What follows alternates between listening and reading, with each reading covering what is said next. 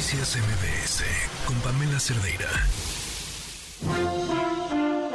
Estimado público, antes de iniciar con nuestro show, les recordamos que está completamente prohibido usar cámaras de video, cámaras de gases, cámaras de autos, tablets, cubrebocas, porque no me lo recomienda. mascarillas, ¿No sirven las mascarillas? credenciales de lector falsas, Dan asco, güey. computadoras y sobre todo, queda estrictamente prohibido alimentar a nuestros invitados. Bienvenidos al Circo Liceum, el lugar donde se enfrentan la razón y la nación. ¡Comenzamos! Advertencia. El siguiente segmento no es presentado por nadie en todo este programa. Una periodista aguda, inteligente, sin pelos en la lengua, también una amiga muy divertida de la que hay que aprenderle muchísimo. Yuriria Sierra, ¿cuál es tu juego? Ay, pues el que me pongan, ¿eh? O sea, el chiste, el chiste en la vida, porque no sé, yo creo que a esta edad ya lo tienes clarísimo, Pam. O sea, pues eh, los juegos son infinitos, inacabables, ¿no? El chiste, pues es que uno se divierta siempre, siempre. Me sorprendió mucho cuando te conocí, oírte platicar y tu historia y tu, tu- como tu actitud ante yo me como la vida. Eso, pues sí te definí. Y a veces la vida me come a mí, ¿eh? Pero el chiste es divertirse en el camino, ¿no? O sea, eso Eh, que ponla aquí quede- arriba. Oye, ¿siempre supiste que querías dedicarte al periodismo? Sabes que yo estudié ciencia política, no me hubiera imaginado jamás que iba a terminar haciendo em, nada que ver con el, con el periodismo. ¿Por qué estudiaste ciencia política? Ah, porque eso sí me ha apasionado desde que me acuerdo. En mi casa pues eran todos, este, pues muy intelectualones y muy, ¿no? Este, y llegaba el periódico a la casa de mis abuelos, yo crecí en casa de mis abuelos, con ellos y con mi mamá, este, pero eso no faltó nunca, no faltó nunca ni el periódico, ni las discusiones políticas, este, y culturales. Entonces, eso como que lo, ahora sí que en buen mexicano diríamos, lo mamé. Y este, y entonces, pues por ahí empezó eh, mi pasión por lo, por lo que ocurría en el país. Eh, y, y yo leía las columnas políticas que llegaban en el periódico que recibían mis abuelitos y era como recibir una novela de entregas, ¿no? O sea, entonces yo estaba, no sabía ni quién era quién, pero entonces ya había pasado algo nuevo con el personaje tal, ¿no? Y entonces era muy, era muy apasionante porque era donde la literatura y la realidad se encontraban eh, y fue, fue, digamos, pues mi primer acercamiento con el mundo del periodismo y, y al mismo tiempo con el mundo de las letras, ¿no? Y yo estudié ciencia política por eso, por pasión adquirida desde pequeñita. Y, y luego también, pues resultó que me gustaba escribir, ¿no? Entonces escribía yo por aquí, por allá y publicaba este, por todos lados. Y ¿Pero qué escribías? ¿Ya columna o qué estabas escribiendo? pues escribía de todo, escribía ficción, eh, eso lo publicaba en el periódico eh, universitario, pero también escribía, escribía opinión política y eso lo publicaba en eh, distintas revistas y medios nacionales. Y pues por ahí empezó todo, luego me invitaron, este, me invitaron a, a formar parte de un periódico que iba a nacer con el milenio Ajá. que por supuesto responde al mismo nombre, el periódico, que fue mi casa editorial durante muchísimos años, ¿no? Oye, yo ahorita que decías eh, lo que representaba para ti el periódico, yo he pensado más Y últimamente que es como el. TV Notas de la política. O sea, y de pronto lo que se se dice está en ese nivel. Es, él me dijo, Ha tenido, dijo, sí, ha tenido mejores y peores momentos el debate público en este país. por la política. Ajá. Este, ha tenido mejores y peores eh, momentos. Yo creo que ahorita está en un momento bastante abollado el debate. Eh, Fuiste muy generosa con tu adjetivo. Ah, bueno, pero es que abollado es bonito porque está abollado, no está roto. Yo sí hay países donde están rotos.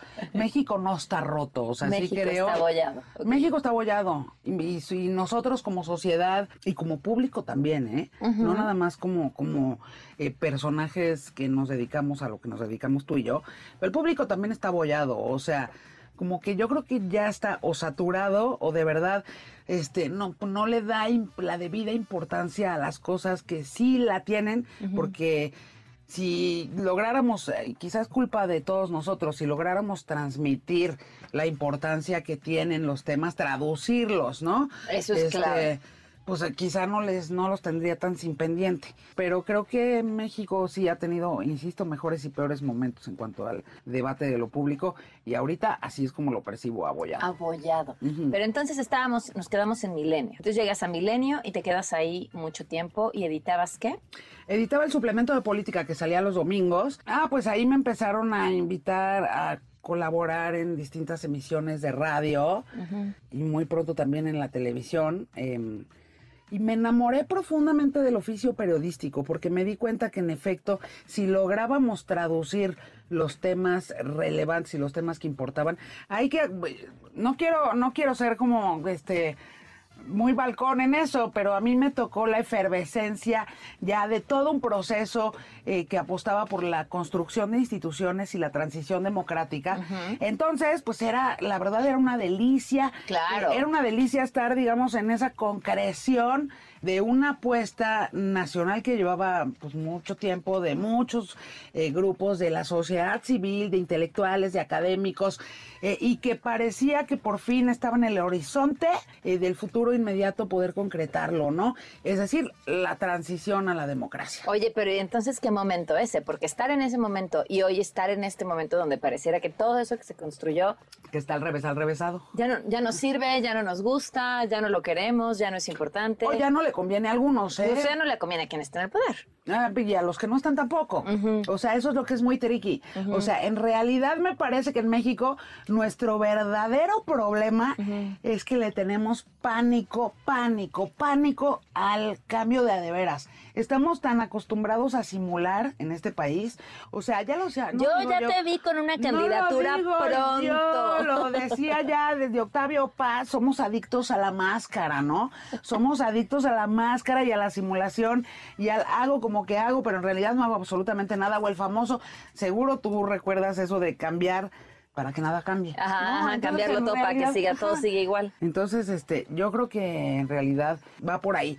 Eh, pero la verdad fue un momento muy apasionante para, para entrar al mundo eh, periodístico, porque además fue exitoso. eh, y muy apasionante eh, que justamente en ese momento no estaba abollado el debate, todo lo contrario. Claro, estaba vivo. eh, fulgurante, ¿no? Eh, la verdad es que, que fue, fueron momentos increíbles.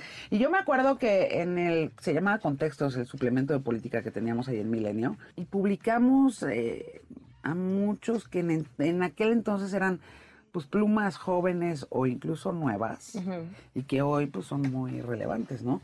Y de todos los colores y todos los sabores. Entonces fue muy apasionante desde entonces.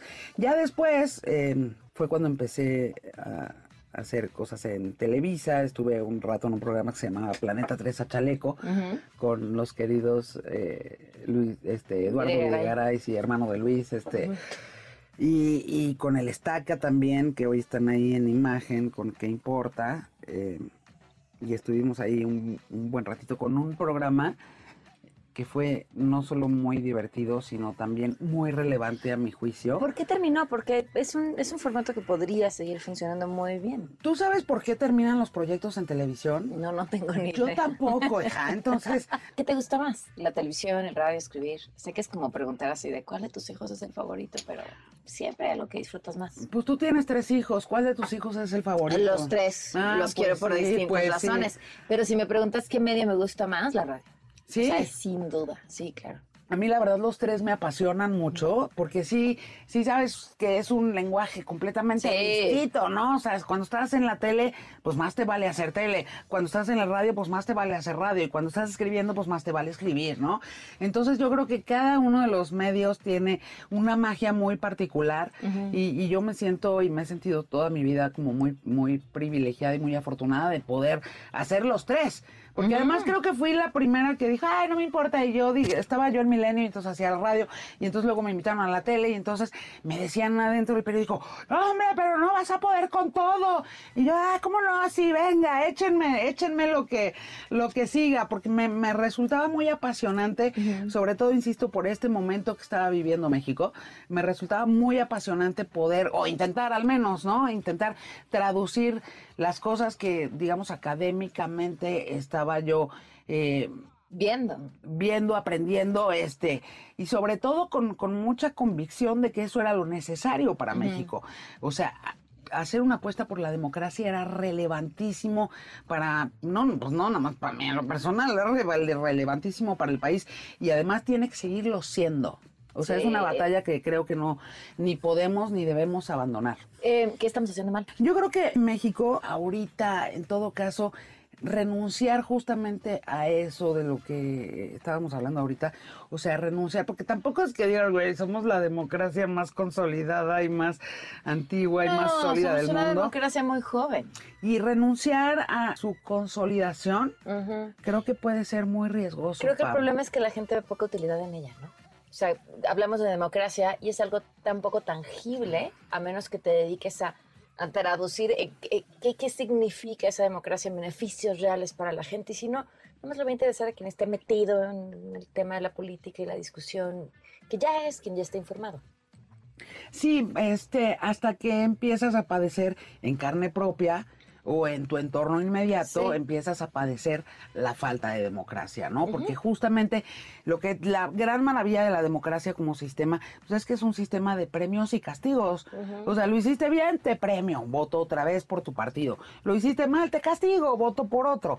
Entonces creo que esa es la, la- digamos, la gran genialidad. Ya lo, lo decían desde los antiguos griegos, pasando por quien tú me preguntes, menos los dictadores que ha habido montones en la historia de la, humani- en la- de la humanidad y que lo que les lo que les ha convenido a prácticamente todos ellos, que además son todos, así con una O grande, porque dictadoras, ¿recuerdas alguna dictadora tú? ¿Una mujer autócrata? ¿Recu- ¿Recuerdas alguna? No. No, yo tampoco. Entonces lo que les... y, y- pero, y no que no las pudiera ver, pero, pero pues, simplemente en temas de representaciones la posibilidad es este, mínima, ¿no?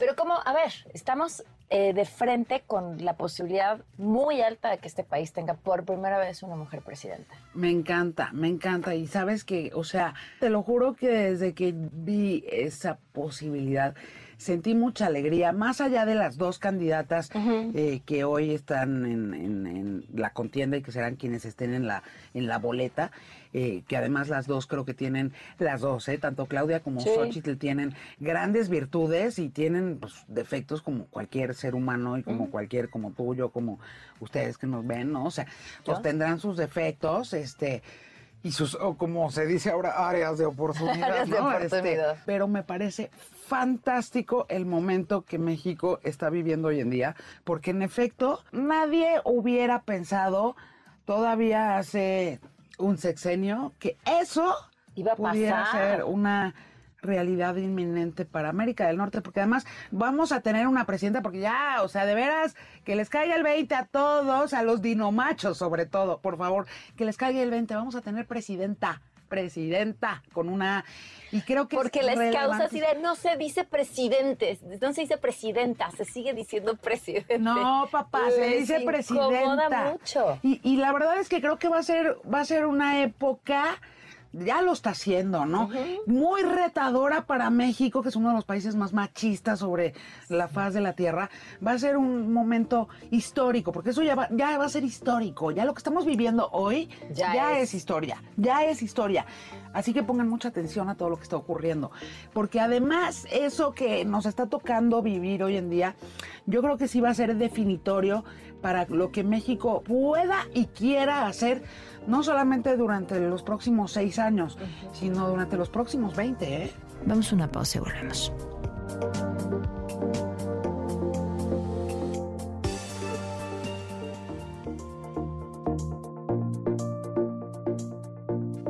Ahorita que hablabas de- del tema de, de los machos y el contexto, eh, al menos a mí fue lo que tardé mucho en entender, eh, aunque algo sentía que estaba fuera de lugar, no ubicaba qué era lo que estaba pasando. Y me acuerdo mi primer trabajo en, en radio, bueno, uno de los primeros, me contratan y me dicen, bueno, tienes el trabajo, pero Eres conductore, así. no, he de decirte que las locutoras mujeres ya no están de moda. y yo tenía 19 años y me dio muchísima risa porque dije, "Qué señor tan chistoso. Así me está dando el no trabajo. las moda. conductoras mujeres, las locutoras mujeres ya no están de moda, pero te vamos a dar el trabajo. Y tardé 20 años en voltear y decir, este güey, o sea, eso que me dijo, no, espérate, eso que me dijo es todo lo que está mal. O sea, eso que me dijo es, Absolutamente. trae una carga brutal que yo a los 19 años ni me importó ni la vi. La vi mucho tiempo después. ¿A ti qué, ¿Qué te movió? ¿Qué te hizo ver? ¿Qué, qué, qué- qué te ha pasado a lo largo de tu carrera para entender que, pues, que la cosa no estaba pareja y que todavía no lo está? Estamos en camino a ello, pero, pero ahí va. No, bueno, y es un, yo creo que todavía los pendientes en materia de, de equidad, de igualdad de género son, vaya, pero muchísimos, la lista todavía es larga. Te iba a preguntar de Claudia. ¿Crees que esto que hoy es una mimetización con el presidente obedece a que es necesario para que llegue finalmente al poder y después veamos a la científica, a la que algunas cosas hizo distintas en la Ciudad de México? Yo creo que Claudia ha sido eficiente como nadie en este país, porque en este país todo mundo, todo mundo, o sea, somos no pejistas, sino pejecistas. O sea, estudiamos a López Obrador Ah, y tratamos de entender qué trae en la cabeza ese señor. Todos y todas y todes, ¿no? En cada mes en la que te sientas, o sea, hay un, hay un agore, así hay un agorero, un profeta, este, un intérprete, un psicólogo, en fin, ¿no? Tratando de interpretar, diagnosticar, entender qué es lo que Andrés Manuel López Obrador tiene en su cabecita suya de él, ¿no? Y yo creo que si alguien fue impecable y efectiva para entenderlo, Fue es ella. Claudia. Pues yo creo que como científica que es, o sea, a prueba y error, pues vas también leyendo a los personajes que A tienes ver, sí, alrededor. o sea, porque No hay quien apuesta que no, no, no, no es la lectura, es la sumisión. O sea, un personaje como Andrés Manuel López Obrador lo que quiere es alguien que le diga que sea todo. Ay, pues sí, ay, yo creo que eso lo hemos visto en la política, particularmente en la política mexicana, desde siempre, ¿eh? O sea, yo no recuerdo tampoco a nadie del gabinete de Enrique Peña Nieto diciéndole Diciéndole a que Peña no. Nieto, no, a ver, Enrique, eso no se hace, eso no se dice. Yo no recuerdo a ninguno. Seguramente Enrique Peña Nieto tendría los oídos más abiertos a lo que le quisieran aconsejar, decir, este, eh, todos, todos sus cercanos. Tampoco ni tú ni yo, ni nadie de los que nos escucha, pues se ha sentado a decirle, oye Andrés, yo creo que tendrías que, no, o sea, no, lo sabemos. no, pero a ver, tenemos un presidente que un día se levanta y dice, voy a hacer la farmacia más grande del mundo. Ah, Tiene- o bueno, sea, ha tomado- alguien en su equipo tendría que ha decirle. tomado, ha tomado muchas decisiones que a mí me parecen muy contraintuitivas, muy contraintuitivas y muy desafortunadas, ¿no? ¿Cómo viste tú a Marcelo, eh? Eh, me da tristeza.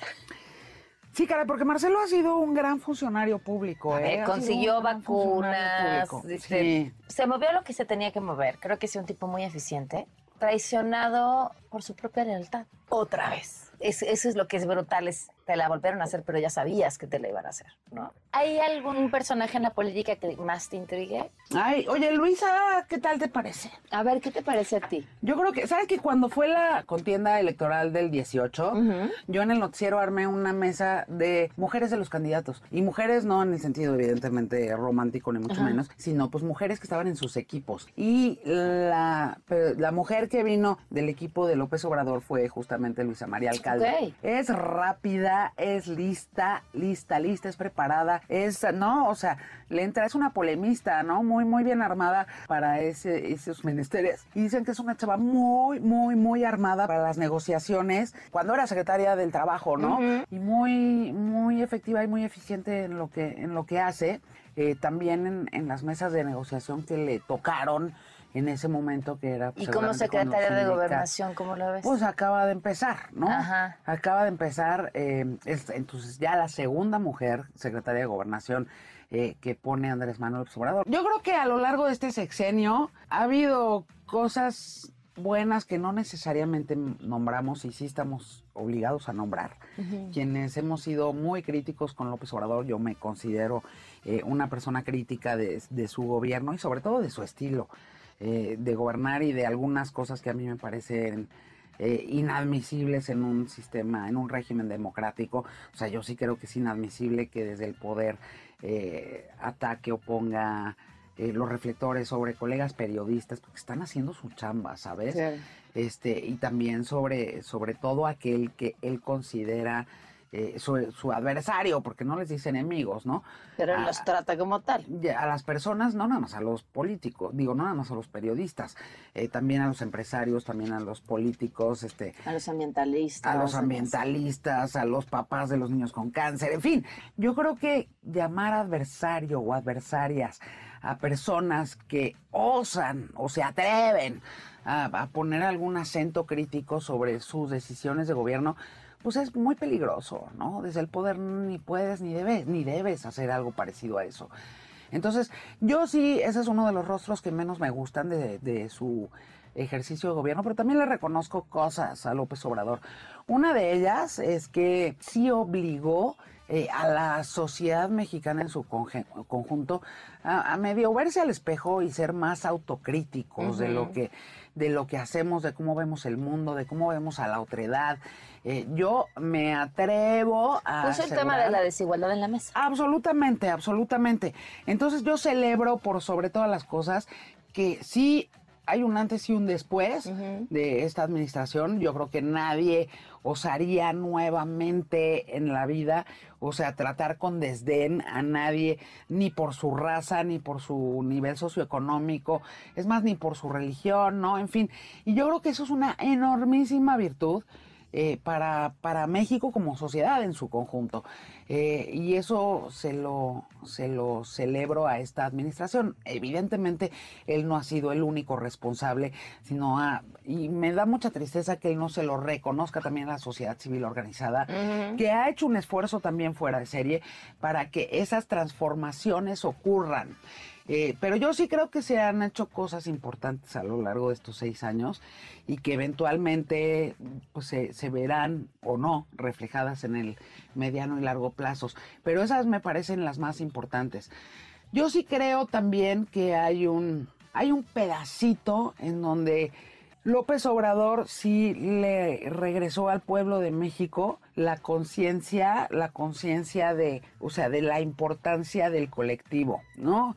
Quienes no les parece muy relevante eso, pues quizás no lo vibran y no lo sienten en su cotidiana, pero, pero la gente en México... Pero ¿cómo? Si él no concibe colectivo si no es su colectivo. El colectivo soy yo, diría López Obrador, ¿no? Pero ahí, no lo sé, porque porque en realidad tampoco se me ocurre en la historia, y de lo poco o mucho que pueda yo saber, pero en la historia tampoco se me ocurre ningún ejemplo, porque hasta el colectivo del pueblo judío salió de Egipto guiados por Moisés, ¿me entiendes? O sea, a lo que voy es que pareciera que, que nuestra especie, al igual que el resto de las especies eh, animales, pues sí necesita algo parecido al liderazgo, ¿no? O sea, sí coincido contigo en que es importante reconocer lo bueno también. Eh, y, porque si lo bueno ha funcionado, hay que pelear, porque quien sea que llegue, lo bueno siga, ¿no? Y lo bueno se mantenga. Este país se reconstruye cada seis años y creo que ese es lo peor que nos pasa. No, y bueno, y este, el tema de la seguridad, porque pues sí, ya se militarizó el país, pero no se ha visto reflejado, no se ha visto reflejado en que los y las mexicanas, los mexicanos y los mexicanos estén más seguros, ¿no? Se quedan con Ana Francisca Vega. Muy buenas tardes, soy Pamela Cerdeira.